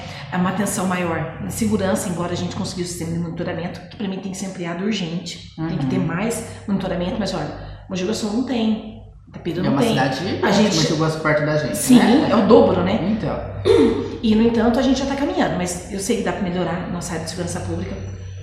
A da saúde, graças a Deus, se você olhar os números Mogi Guaçu, que é do lado nosso, o lance do Covid, o lance das mortes, nós estamos bem melhor, graças a Deus. Desejo que o Mogi também melhore nisso, né? Não é prazer nenhum a gente ver essas coisas Sim. acontecendo, mas eu vejo que está caminhando. Uhum. Mas eu, eu sempre acredito que pode fazer mais. Sim. E da minha parte, ai, se eu pudesse, Samuel, se tivesse poderes, se eu tivesse condições, eu queria mais uns três assessores.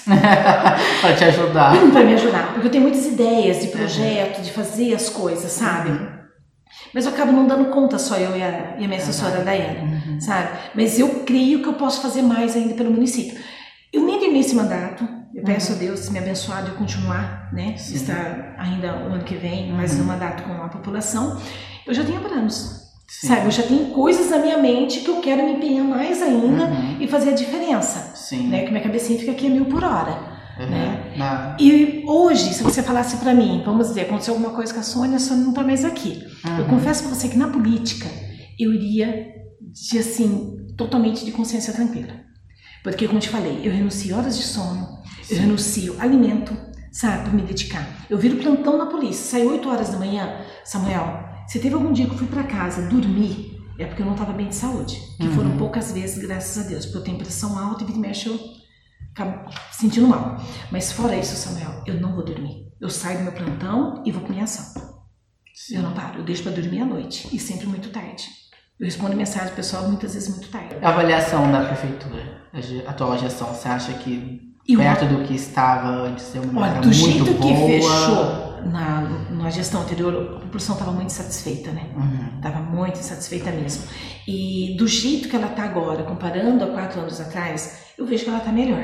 Uhum. Mas como te falei, sempre dá para fazer mais. Eu acredito que dá para fazer uhum. mais. É ano de eleição, você já falou que tem vontade de se reeleger, né? Sim. É, para vereadora, para vice, talvez a primeira prefeita da cidade, o que, que você pensa? O que, que você cogita no seu pensamento, no seu sonho, no seu desejo?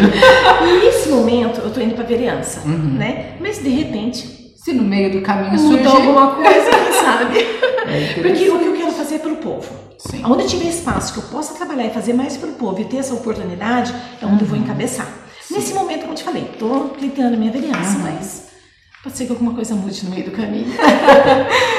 É, vamos falar um pouquinho sobre uma causa que eu quero abrir um parênteses, quero agradecer essa pessoa que participa toda sexta-feira. Essa pessoa manda pergunta, porque eu acredito que esteja avaliando os candidatos para a eleição e tudo mais, e que é a respeito das causas né, menos defendidas na política local, que seria as causas LGBT, combate ao racismo, entre outras causas. Qual o seu ponto de vista sobre essas causas em específico? Se você tem algum plano para com essas comunidades, com essas pessoas, e depois você falasse sobre homofobia. Vamos por partes. Tá, olha, uh, tem uma frase que eu acho na parte do racismo e da homofobia, eu sei que são coisas diferentes, uhum. mas eu acho que a gente caminha meio ao lado. Uhum. Eu acho que posso dizer até paralelo. É por isso que eu defendo políticas públicas dando atenção quando te falo em cotas, que é muito criticado. Uhum. Mas às vezes quando você não consegue ah, o meu chefe falava uma coisa assim: Sônia, meu filho tem que me obedecer, uhum. seja por medo ou seja por respeito. Sim. O resultado é o mesmo. É uhum. forte falar isso, né? Sim, é Respeitar, ou por medo, ou por é, cumprir, ou por medo ou por respeito. O resultado é o mesmo. É muito forte. Eu acho que tem que ser sempre pelo respeito, nunca pelo medo. Mas, então, a, a homofobia, eu vou ter uma parte que nós estávamos conversando esses dias, eu com a minha assessora. Eu acho que ambos os assuntos, tanto LGBT como homofobia, uh, acabam se resumindo em ato de intolerância, discriminação e marginalização. É preciso tolerância e respeito ao próximo, independente de suas escolhas. O racismo transforma a diversidade em desigualdade. É isso que ele faz, ele separa as pessoas, separa os direitos. Então, a, na parte política, parte é, ação pública, que não talvez ter uma associação? Porque só que a gente não tem associação de deficiente, de juventude, de causa animal. Por que não ter dessa? Eles acham que quando a gente cria algo nesse sentido, a gente está discriminando. Não. Se a gente não falar no assunto, Samuel, eu acho que a gente não consegue trazer a cura. A gente tem que mexer na ferida. Porque ela existe. A gente ignorar, falar assim, ah, eu não sou homofóbico, não tem racismo, é mentira. Porque a gente sabe que tem. E para a gente trabalhar isso, a gente tem que tocar no assunto. Então eu acho que o poder público tinha que trabalhar mais isso sim. Porque tem que ter respeito. Independente das escolhas das pessoas, igual uma vez, quando eu estava candidata, a pessoa falou assim para mim: Ai, Sônia, você é cristã, você vai defender a família, né? Como política, eu vou defender o ser humano. Independente se ele tem família de casal gay ou não, ou se independente se ele quer ser sozinho, ou se ele quer ter 10 filhos. Uhum. Entendeu? Porque todo tudo que acontece dentro de uma prefeitura, uma recolha de impostos, direito, de obrigação, de constituição, é igual para todos. Entendeu? Então não vem me falar, ah, você vai defender, vou defender todos.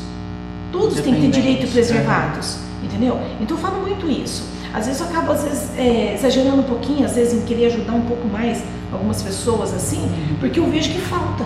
Não é para eu tratar com diferença, eu quero que ela seja melhor, não é por isso. É para tentar compensar muitos outros setores que faltam Sim, sim. Entendeu? É essa a forma que eu vejo dentro do meu coração, de uhum. tentar compensar essas falhas. Então eu, eu, vejo que o poder público tem que dar uma atenção sim. E olha, eu vejo que tem até mais associações municipais mesmo, sabe? Montar conselhos. Uma, uma, uma, um diretório municipal voltado para a causa LGBT seria um ideal. Sim. Porque hoje a gente não sabe qual é o anseio da, da, da, comunidade em si, né? Eles não chegam a falar igual outras comunidades. Justo. A gente não tem, uma, vocês não têm uma bola de cristal, porque eles precisam disso na cidade. Sim. Então, a, como eu te falei, né? Para não ficar, igual eu falei um pouco lá atrás, para não ficar na marginal. Sim. Tem que estar no centro com todos. A gente tem que ter igualdade. Você pensa que a forma de governar hoje, eu vou falar para você no modo como se você fosse uma prefeita, um governador, um presidente. Certo é, a sua forma de governar então seria mais centrada, centrada para todo mundo, centrismo ao invés de ser extremo dos lados. Isso, você falou certíssimo agora. Eu não sou extremista em nada. Eu acho que o que foi perfeito na Terra foi Jesus Cristo. Uhum. Ninguém mais teve, atingiu a perfeição. Então você não vai me ver sendo esquerdista uhum. roxa, não vai me ver sendo direita roxa. Uhum. E eu acho que todos têm coisas boas e ruins. Eu, eu tenho uma frase até um pouquinho pesada, mas eu não defendo nem meu partido assim, com todo respeito, porque eu tô dentro dele, obviamente que eu tenho total consideração. Estatutos e mais sim, eles têm consideração. Eu tô falando de uma forma assim figurada, sim. porque eu defendo ideias e projetos. Entendeu? Que nem o prefeito, ele lançou algo lá que eu acho que vai ser legal para a população, mesmo que eu não me simpatize com ele, ele vai ter meu apoio. Ele lançou algo lá que eu vejo que não vai ser favorável à população, mesmo que eu me simpatize com ele, eu vou uhum. Entendeu? E eu acho que o papel do vereador tem que ser esse. E uma coisa que as pessoas precisam começar a acordar, Samuel, para de olhar papelzinho. Olha ação. Porque papel, Samuel, a gente fazer papelzinho É na prefeitura e colocar lá requerimento, indicação, projetinho. Tá, cadê a resposta disso? Sim. Cadê a resposta disso? Uhum. Você fazer um papelzinho para pedir para consertar a rua tal, que você nem sabe onde é, que você nem sabe onde é, Nunca vi. que você nem fica pisar lá, você não viu. E fala isso de uma forma geral, em todos os outros projetos, Uhum. sabe? Daí a pessoa chega na época da eleição, ah, eu fiz, olha aqui o papelzinho, eu escrevi, eu requeri, eu pedi. Gente, presta atenção. Vê se tem uma fotinha dessa pessoa no local, vê se ela ajudou em alguma coisa na prática, vê se ela buscou uma emenda parlamentar para que entrasse o benefício dentro daquilo. Uhum. Porque criticar Samuel é fácil. O difícil é buscar soluções. E o meu alvo não é crítica. O meu alvo é achar os déficits, achar os problemas e buscar soluções. Então, mesmo sendo policial, mesmo sendo uma pessoa meio impulsiva, não sou muito delicada, sou meio estúpida, que eu sou meio, sou meio ogro, vamos dizer assim, mas eu faço isso pelo bem, para tentar achar a solução das coisas. Você não vai me pegar sempre sorrindo. Se você chegar em mim de uma forma egoísta, eu vou te devolver a resposta. Eu não vou ficar te avisando, Sim. entendeu? Eu acho que a verdade tem que ser dita. Uhum. Você acha que hoje uma política, eu vejo política dentro da, da Câmara hoje, aquela política da pessoa zen, aquela pessoa que não fede, não cheira, vamos dizer assim, sempre em cima do muro, não sabe o que faz, o que deixa de fazer. Tem aquela pessoa sempre briguenta e só quer fazer escândalo pra mostrar pra todo mundo. Tem aquelas aproveitadoras e tem aquelas pouquíssimas que fazem muito, que é o que dá o resultado para a cidade toda. É, você acha que a forma briguenta, barulhenta, é, isso eu falo não só lado esquerda ou direita, eu estou falando no geral mesmo. Sim. Você acha que isso ajuda em alguma coisa ou acaba atrapalhando mais na hora da política? Olha, eu acho que acaba atrapalhando. Só porque, eu vejo assim, a gente tem que tentar uma forma social, Uhum. porque a gente é um exemplo. Se eu ficar berrando na minha forma de policial, na minha forma de política, eu vou estar fazendo com seguidores meus façam isso. Uhum. A hora que ele tiver um problema com o vizinho, que ele souber que está respaldado dos direitos dele, ele vai ser estúpido com o vizinho. Não vai chegar no mundo. É um exemplo, entendeu? Porque você pode ver muitas pessoas, às vezes, Samuel, que ela está no direito dela, ela cresce de uma forma. E a gente não pode ser assim. Se eu estou no meu direito, eu vou usar dele de uma forma que eu não estou falando contigo. Uhum. Se a pessoa não estiver entendendo, obviamente, eu, principalmente como policial, às vezes eu preciso até mudar meu tom de voz e minha conduta, para que a pessoa possa me entender. Falando menos, né? É, tem que botar ele no lugar dele, ele tem que me respeitar dentro da minha função. Mas, a- mesmo o criminoso, o bandido, Samuel, eu trato com respeito. Agora, é óbvio que você também não consegue o tempo todo ser sorridente, ser legal, como eu te falei, Sim. que às vezes é do meu lado ogro. Se eu estiver mostrando outra vez o que está acontecendo, eu tento sempre da primeira forma legal. Eu tenho projetos parados dentro da Uhum. Câmara que não está indo para votação. Você- E nesse E eu- caso, E eu estou cobrando de forma educada, gentil, para que vá para vai- votação. É para quem que você tem que fazer essa Eu cobro onde está parado, porque a gente tem várias comissões. Ah, Hoje eu tá. encontrei um vereador na rua e já cobrei ele, tá parado da comissão dele. Gosto muito dele, falamos super sociável, falando, eu vou ver, correria, tá, eu vou. Obrigada, ótimo. Se ele atender, ótimo. Na próxima eu já vou ser um pouquinho mais ríspida, Uhum. entendeu? Porque não tem porque ele ficar segurando. É difícil lidar com a oposição. Eu não tenho dificuldade. Confesso, confesso que eu não tenho dificuldade, porque eu procuro ser muito transparente. Entendeu? E eu nem sei se eu falo ser oposição. Eu penso assim, é pensamentos diferentes, ideias diferentes. Eu não consigo ver nenhum deles como meu inimigo. Eu vejo pessoas com pensamento diferente dos meus, em alguns pontos, porque boa parte a gente acaba com- é, concordando, por isso que a gente consegue as aprovações, senão elas não aconteceriam. Mas eu não vejo como oposição, não. Eu vejo. Quando alguém contraria eu, eu presto mais atenção na ideia dele que na minha, porque eu tento trazer algo novo para mim, Sim. entendeu? Para ver se vai somar ou se eu vou subtrair. Sim. Nem tudo a gente pode descartar, né? Sim, Ah, mas é de oposição. Vezes a ideia é muito interessante, só faltou ser bem colocado. isso. Vamos lá, quero que você, nesse espaço, abra o seu coração, deixe seus recadinhos, fala aquilo que você deseja falar, aquilo que está guardadinho. Às vezes você espera um momento de uma mídia para abrir esse espaço, sinta-se em casa agora. Faça desse momento todo seu. Você é a estrela do momento. Ah, olha, Samuel, muito obrigada. Eu quero agradecer a todos que me acompanharam, que ouviram com o maior carinho. Se alguém tiver alguma dúvida, alguma sugestão, alguma crítica, pode me procurar na rua, pode me procurar. Agora a câmera está fechada, mas já que ela retoma, pode ir no meu Face, na... me procurar na delegacia, terei o maior prazer de falar com a pessoa. Ah, o peso que tenho muito grande no meu coração, que eu te falei, é que eu não consigo atender a todos. Uhum. Isso me machuca muito, que às vezes eu demoro por causa que a demanda é muito grande. Então, isso queria deixar muito claro. Que não é falta de vontade, não é preguiça, não é braço curto, é realmente não dar conta, né? Eu não, mas eu tento fazer o máximo que eu posso. E eu confesso que eu estou feliz, porque eu vejo assim na parte de infraestrutura do Laranjeiro, que tinha tantos anos de luta, na minha primeira vereança eu consegui essa resposta. Eu não lembro se você se recorda, mas no primeiro ano já da minha vereança, eu consegui que passasse maquinário, eu consegui que colocasse fresado no Laranjeiro, que já deu uma melhora. Enquanto isso, eu buscava esse financiamento, Sim. batalhava por isso, né? mas nunca fiquei parada em visão a eles a, a, parte do turismo da cidade, da cultura. Eu não sei se você sabe, mas aquele prédio frente ao Centro Cultural, ele era do Estado.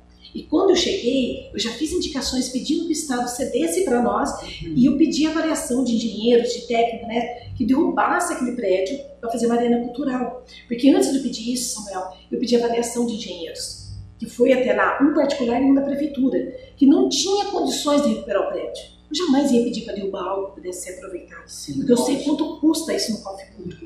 Mas não tinha condições. E daí, quando começou a demolição, se levantaram, eu praticamente fiquei sozinha nessa luta.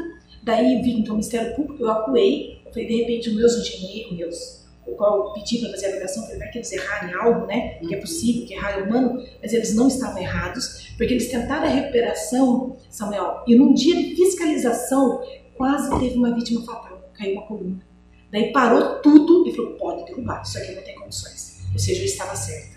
Uhum. Daí foi, botou tudo pro, foi tudo ao, ao, solo, né, derrubou tudo, e hoje está sendo criado essa arena cultural, de frente com o centro cultural, que eu queria que fosse grande mim, porque vai poder ser usado na educação, vai poder ser usado na saúde, e a reforma do centro cultural também está acontecendo. Que é a Praça dos 150 anos. Isso, né? isso, ali na Avenida de Santo Antônio. Então, eu fico muito feliz por isso. Ah, o MIT porque Mojimirim, há muitas pessoas, quando eu comecei, muitos me apoiaram, porque são pessoas que me acompanham e que me ouvem, né? Mas às vezes cai aqueles meio de paraquedas e fica assim meio, nossa, por que, que ela tá fazendo isso? É. Mas o município de intenção turística, quando você tem um pouquinho lá no começo, a Mojimirim tem uma grande história, que é a Revolução de 32, que a gente comemora no 9 de julho, que foi a data de ontem. Uhum. E Mojimirim, ele tem um bunker preservado no estado. O maior ataque aéreo foi dentro de Mojimirim, que foi aqui onde hoje é o nossa guarda municipal, nós temos muito para ser explorado nisso. E através do Ed outro desmólogo, que é meu esposo, ele muito apaixonado por isso, ele abraçou isso. Tanto é que ele teve dois reconhecimentos. Ah, em 2014, ele foi em quarto lugar, sendo escolhido entre os 10 melhores do Brasil. E o ano passado ficou entre os três primeiros escolhidos na categoria de turismo, de novo de nível nacional. Ou seja, ele gosta do que faz e faz bem feito. Isso está trazendo resposta para o Mojimirim. Esse trabalho dele me permitiu pleitear o MIT, Município de Intenção Turística como Mojimirim. Também fiz audiência pública para os deputados de Jacarandês para cá e trouxemos o convencimento do governador para que isso fosse adquirido. Então, isso vem verba para o município. E o turismo, Samuel, é, um, é a, a, fonte de renda que mais gera emprego no mundo, no mundo. E nós temos como fazer isso em Mojimirim, entendeu? Então, eu acredito nisso. Eu acredito porque não é um estudo de Mojimirim com 96 mil habitantes, é de nível mundial. Se você entrar na página do Estado, através do nosso governador, tem vários pontos falando de turismo. Hoje, infelizmente, com a pandemia, teve que suspender tudo isso. Mas é um retorno muito grande. E Mojimirim foi classificado. De 643 municípios, Mojimirim ficou entre 140. Nós somos uma município turística. Tanto é que está chegando as verbas a reforma do banco, estabilização, está chegando. E o município, antes dele ser bom para quem visita, é bom para quem está aqui dentro. Você tem uma praça estruturada, tem um local de lazer estruturado, é bom para nós. Sim. Ah, um tem um turismo itinerante, que às vezes as pessoas não sabem o que é isso. Como eu disse, hoje é pandemia, a gente não está vivendo muito Sim. isso. Mas nós tínhamos um público de mais de 27 mil pessoas mês transitando no Mojimirim. Pessoas que não moram aqui, ou seja, um terço da população transitando aqui. Esse um terço come, compra roupa, abastece, frequenta os lugares, deixa dinheiro no dinheiro. Hum. Então é importante dar atenção a esse público, Sim. porque é a renda que vem que fica para nós. Né? Então eu acredito nisso, batalhei muito para que o MIT acontecesse, graças a Deus aconteceu. Agora ele tem que ser preservado, porque ele é fiscalizado todo ano, ele é passado por uma avaliação. Então eu fico muito feliz por isso. Ah, o projeto Maguila, que também, nossa, batalhei muito para que eles melhorassem a estrutura deles, agora eles vão receber uma verba que vai ser votada segunda-feira. O ICA, que eu vejo que é um orgulho para nós, que, nossa, fez um trabalho maravilhoso com os jovens. Nossa, eu fico assim muito feliz em falar deles. Ah, nós temos muitas coisas boas ah, que têm acontecido em Mojimirim. E eu procuro o máximo estar próximo delas. E uma bandeira que eu vou agora encabeçar mais fortemente, porque eu já sou palestrante pelo DENARC, capacitada né, pelo Departamento de Narcotráfico do Estado de São Paulo, é a minha frente parlamentar contra o uso indevido de entorpecente de drogas. Porque a gente tem muitos jovens. E hoje não tem mais esse negócio de falar que eu sou pobre aqui da vila. Tem Pelo muito, contrário. Né? Tá, tá todo lugar. O pobre mantém o rico nessas horas, né? Esse é o mais Ele vai lá buscar, né? Então, eu quero trabalhar muito essa parte de conscientização, porque se perde muita família no vício. Sabe, tem muitas pessoas que sabem, mas é maconha não dá nada, maconha natural. Tem alucinógenos maconha.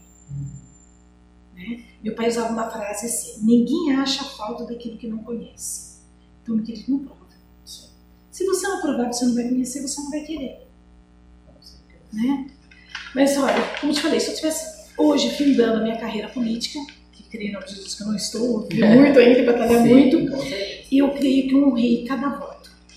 Eu fiz o meu máximo. Foram quantos votos? Você lembra que foram 600 ou 527? 546. 546? 546. Casa Vitória. Mas olha, eu, como te falei, eu troco meu prato de comida, troco meu horário de sono pra me dedicar. E muito bem reconhecida, com toda certeza. Ai, amém. Sônia, muito obrigada pela sua atenção, muito obrigada por aceitar nosso convite. Saiba que a nossa rádio sempre vai estar de portas abertas para te receber quando você quiser fazer qualquer tipo de aparição. Ai, seja para fazer um comunicado, seja para participar deixando um pedido de música para os nossos ouvintes, para ouvir Ai, a gente. Saiba que a gente está de portas abertas para você, para toda a sua equipe com os trabalhos maravilhosos que você faz, tanto na causa animal, para a população, na polícia, o que você precisar, a gente está de portas abertas. Obrigado mesmo por receber esse nosso convite. Samuel, eu que agradeço imensamente a todos os nossos ouvintes, o maior carinho, a maior admiração das pessoas que me acompanham, que me seguem. Eu agradeço demais. Foi formidável estar aqui contigo. Nossa, já era encantada contigo, fiquei mais encantada ainda. Essa, amei você também. Essa foi a entrevista com a Sônia Modena. Você acompanha outras entrevistas também no nosso portal www.radiomogimixfm.com.br. A gente volta na próxima sexta-feira. Tchau!